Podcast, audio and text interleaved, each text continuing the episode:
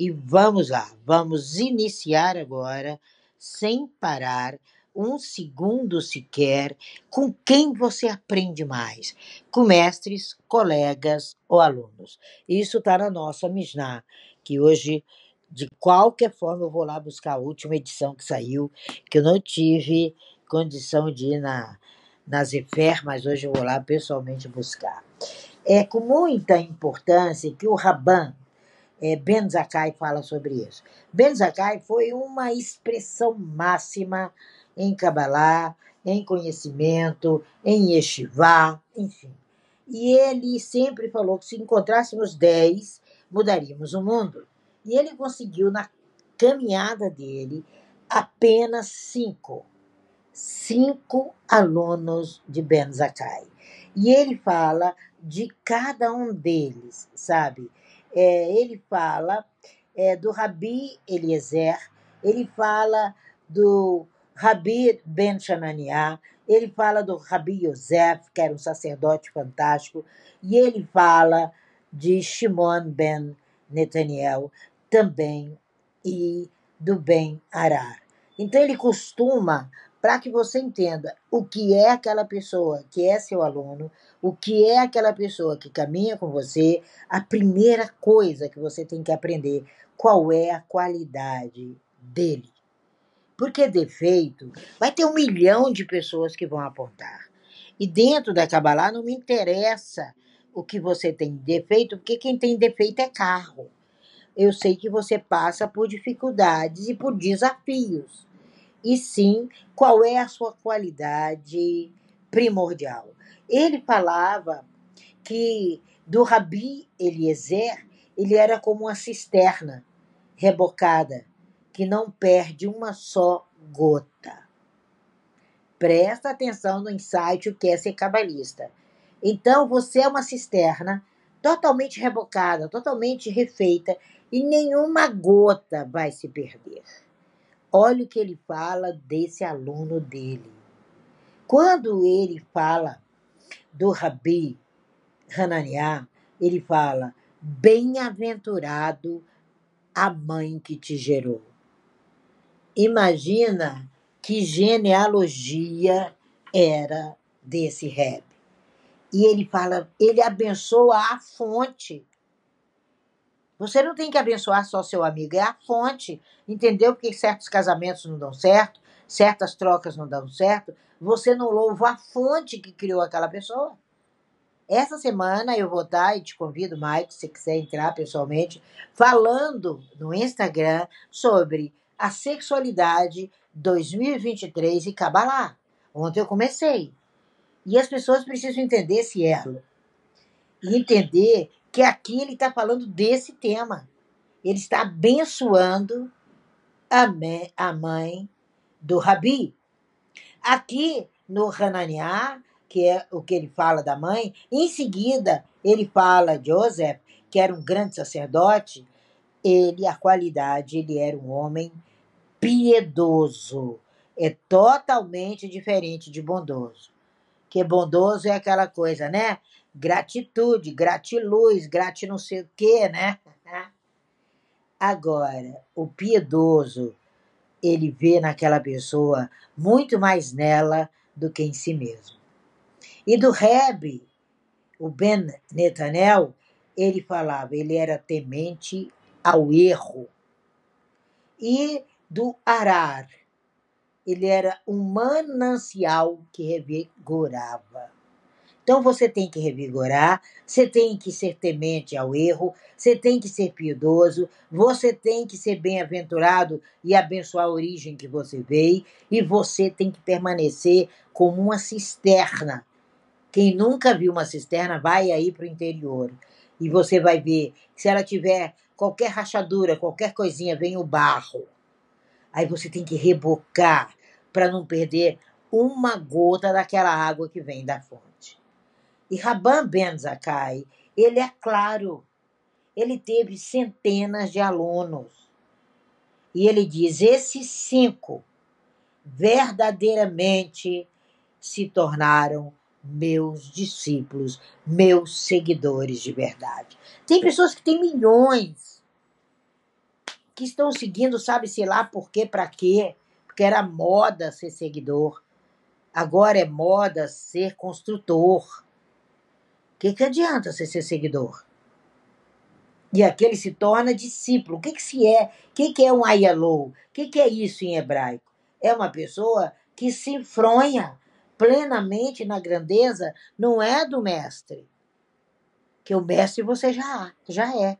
É do mentor e do processo. O que, que esse mentor te oferece?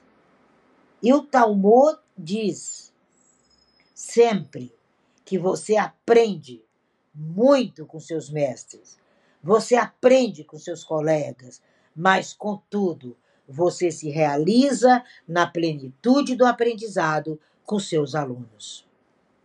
É nele que está a realização, porque é um processo, é um processo de enriquecimento, de ampliar o próprio entendimento de Tina no Maico, e de Maico na Tina, de Tina na Paula, de Paula na Tina.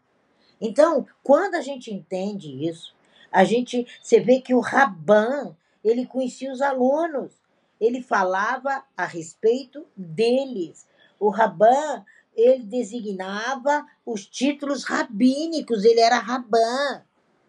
Era ele que designava esse título para Kleberson, para Andréia, para Madalena. Ele era um Raban.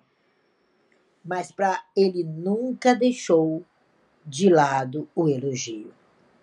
E quando ele fala, eu vou hoje talvez falar só de um, de uma cisterna rebocada que não perde uma só gota, presta atenção.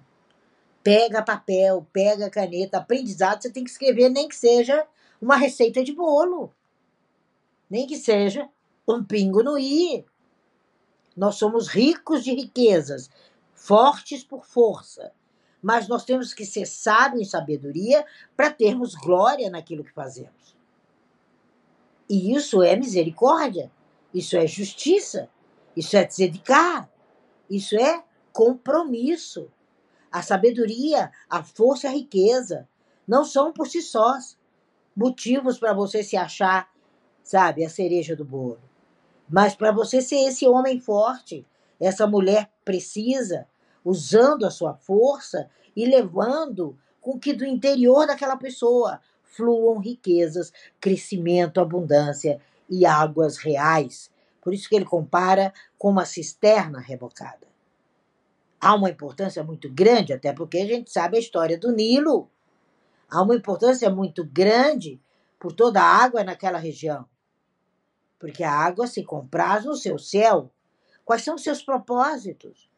no que você é forte, no que você é uma bênção, no que você é transformador.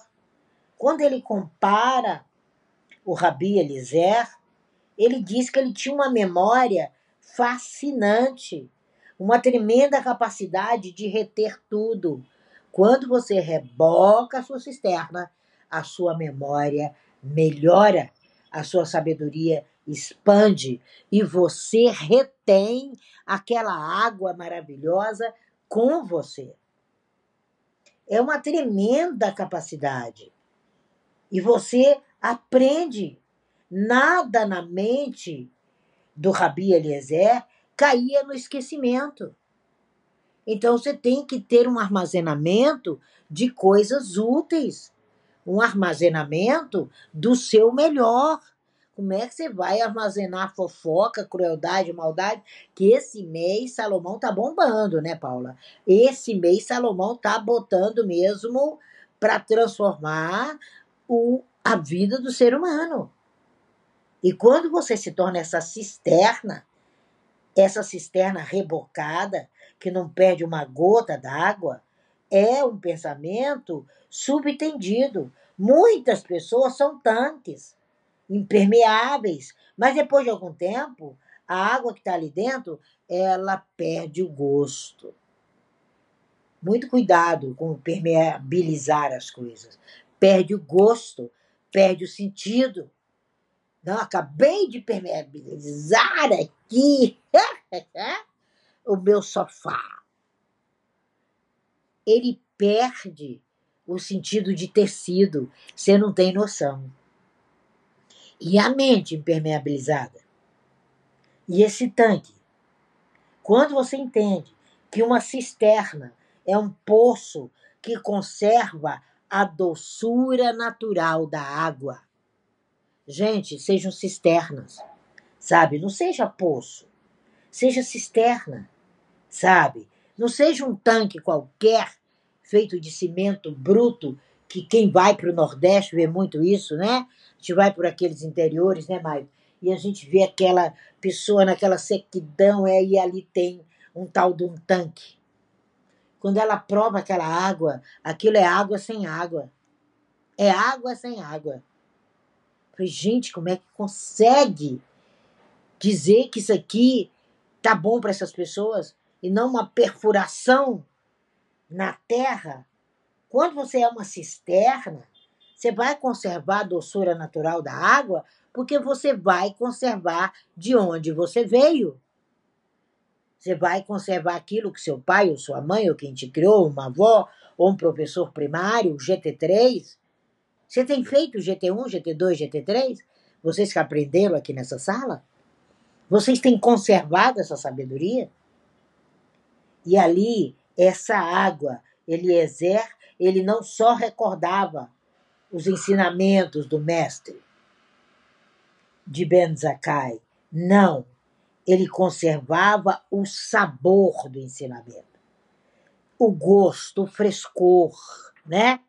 É como você sentar ali e tomar aquela cerveja estupidamente gelada, naquele ponto, naquele frescor para quem gosta, aquele vinho, sabe, que ele balança na taça como ninguém, um vinho, um vinho kosher, aquela água saborosa quando você está com sede é aquele gosto, é aquele frescor da primeira água, é o frescor do primeiro amor, é o frescor do primeiro grupo, é o frescor da sua primeira vida. Se você não tem isso, volta para 2022 e não me procure lá, porque eu não estou mais lá. E nós precisamos entender hoje, se a gente conseguir entender hoje esse ensinamento da cisterna, você vai entender o que é uma Beit Midrash, o que é uma casa de estudo. Você vai entender o que é uma fala de Kabbalah.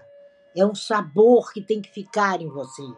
Porque na hora que você se deparar para usar aquele sabor, aquele processo, aquilo que só Jusceli cria, e eu parar e saborear e falar, nossa, isso foi um método da, da Juscelie.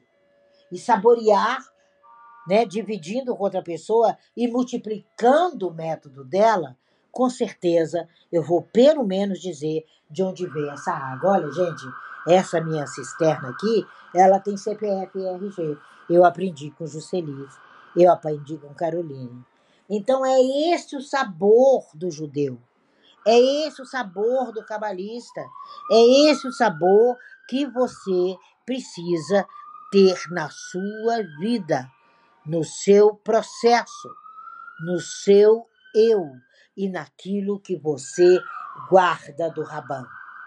Porque depois de Rabã não tem mais cargo. Aí ele tem que partir desse planeta para o seio de Abraão e transformar outros em Rabãs. E na vida dele inteira, ele conseguiu cinco. Cinco! Uau! Cinco Ben. Cinco grandiosos. Ben é grandiosidade em hebraico. E aqui ele fala: Eliezer se recordava dos ensinamentos com uma conotação, um gosto, um frescor, um brilho nos olhos. Hoje é dia de uma aula que eu tenho com dois reps. E eu fico dividida, corro lá e venho cá, porque é no mesmo horário. E eu falo para eles: eu vou ficar os primeiros 30 minutos com o senhor e depois, Reb, eu tenho que ir para o outro. Porque são cisternas tão grandiosas. E eu disse: quem mandou vocês fazerem no mesmo horário? E eu não sou onipresente. Ai, como eu queria ter esse poder de onipresença. Que eu ficaria aqui e ficaria lá ao mesmo tempo. E o Reb, Hananiah, eu vou só até ele. Ele diz que o grande, para ele ser um dos cinco que caminharam com ele. Ele teve quase centenas e centenas de alunos em cada sala. E ele reservou apenas cinco que cegariam a Raban como ele. Como é difícil formar uma pessoa, porque ela não quer se autoformar. É você que tem que desenvolver. Para você formar seu filho, seu neto, seu irmãozinho mais novo, sabe? O filho da vizinha, até o pet da vizinha. Você tem que estar tá formado. Eu tenho amiga que tem um pet e ele me adotou. Eu disse para ela: Nossa, quando eu mudar, como será? Como será essa dor da partida? Ele me adotou. E ela disse: Como é que ele caminha com você desse jeito? E ele sai da casa dela, não pode abrir a porta, que ele desce os andares e corre para minha porta e começa a arranhar a porta. Daqui a pouco ele faz isso. Por isso que eu mudei a, a sala, porque a partir das nove ele começa a arranhar a minha porta. e eu tenho que dar atenção. Porque ele pegou o mote do Tina. E quando ele fala do Hananiah, ele fala bem-aventurada a mãe que o gerou. Quando esse sábio ainda estava no ventre da mãe, naquela gestação, a mãe dele visitava toda Beit Midrash da cidade. Ela ia em cada Beit Midrash, em cada casa de estudo e falava com os sábios: Eu suplico que vocês intercedam pelo meu filho que vai nascer, para que ele cresça sábio. Uhul!